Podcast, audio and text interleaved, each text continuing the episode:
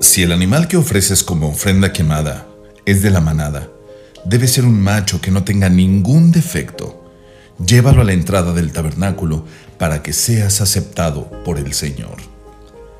Dios siempre fue muy específico con las características y cualidades que debía cumplir el animal para los sacrificios. Los detalles para las ofrendas, las fiestas, los sacrificios, siempre estuvieron acompañadas de instrucciones bien definidas. Y esto también tenía un propósito, apuntar a aquel que habría de venir. Cada porción, cada pasaje de toda la Biblia trata de una sola persona, Jesucristo. Cada fiesta solemne trata de Jesucristo. Cada ofrenda trata de Jesucristo. Cada sacrificio trata de Jesucristo. Todo estaba diseñado para señalarlo en el momento indicado. En cualquier parte que abras tu Biblia encontrarás siempre que habla de Jesús, sin embargo, Dios se hizo hombre, y el mundo no le conoció, y los suyos no le recibieron.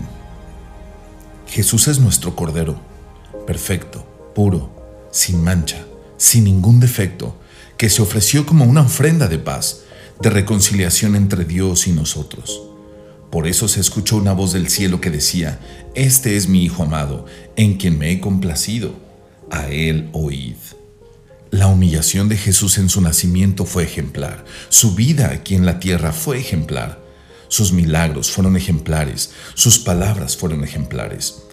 Pero sobre todo, su sacrificio fue ejemplar. Nosotros estamos llamados a imitarle, a seguirle, a mantener nuestras pisadas encima de sus huellas, reflejando a cada paso su vida. Estamos llamados a copiar y repetir cada movimiento que Jesús hizo. Por lo tanto, amados hermanos, les ruego que entreguen su cuerpo a Dios por todo lo que Él ha hecho a favor de ustedes, que sea un sacrificio vivo y santo, la clase de sacrificio que a Él le agrada. Los favores que hemos recibido de parte del Señor son invaluables. Su gracia y las misericordias que Dios ha tenido a bien regalarnos sin merecerlas son miles de millones. Cada bocanada de aire que entra en tus pulmones es un favor de parte de Dios. Cada imagen de luz que entra por tus ojos, cada onda de sonido que percibe nuestro oído es amor de Dios. Pero no se ha quedado solo ahí. Nos ha dado vida espiritual cuando estábamos muertos en nuestros delitos y pecados. Nos ha dado un propósito nuevo para andar día a día. Le ha dado sentido y propósito a nuestro corazón cuando andábamos perdidos siguiendo la corriente de este mundo. Bendito sea el Señor, Dios de Israel, porque nos ha visitado y ha traído redención para su pueblo. Lucas 1:68.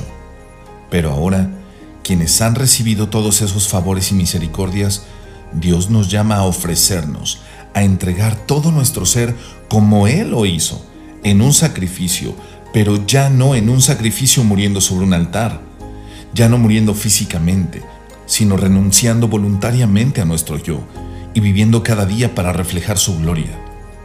Que sea un sacrificio vivo y santo, la clase de sacrificio que a Él le agrada.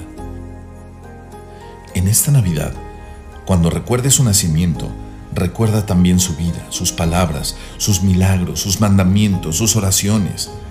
Recuerda su muerte en la cruz y recuerda que Jesús ahora está en su trono y un día regresará de forma muy diferente, ya no en un sucio pesebre, sino en un majestuoso carruaje como el Rey Supremo. Él nos enseñó cómo debíamos de vivir y cómo debía ser nuestro caminar en este mundo, para que un día Él pueda decir de nosotros, este es mi Hijo amado, en el cual tengo complacencia. Cuando entreguemos nuestra vida como un sacrificio vivo y santo que a Él le agrada. En esta Navidad, esa es la verdadera forma de adorarlo.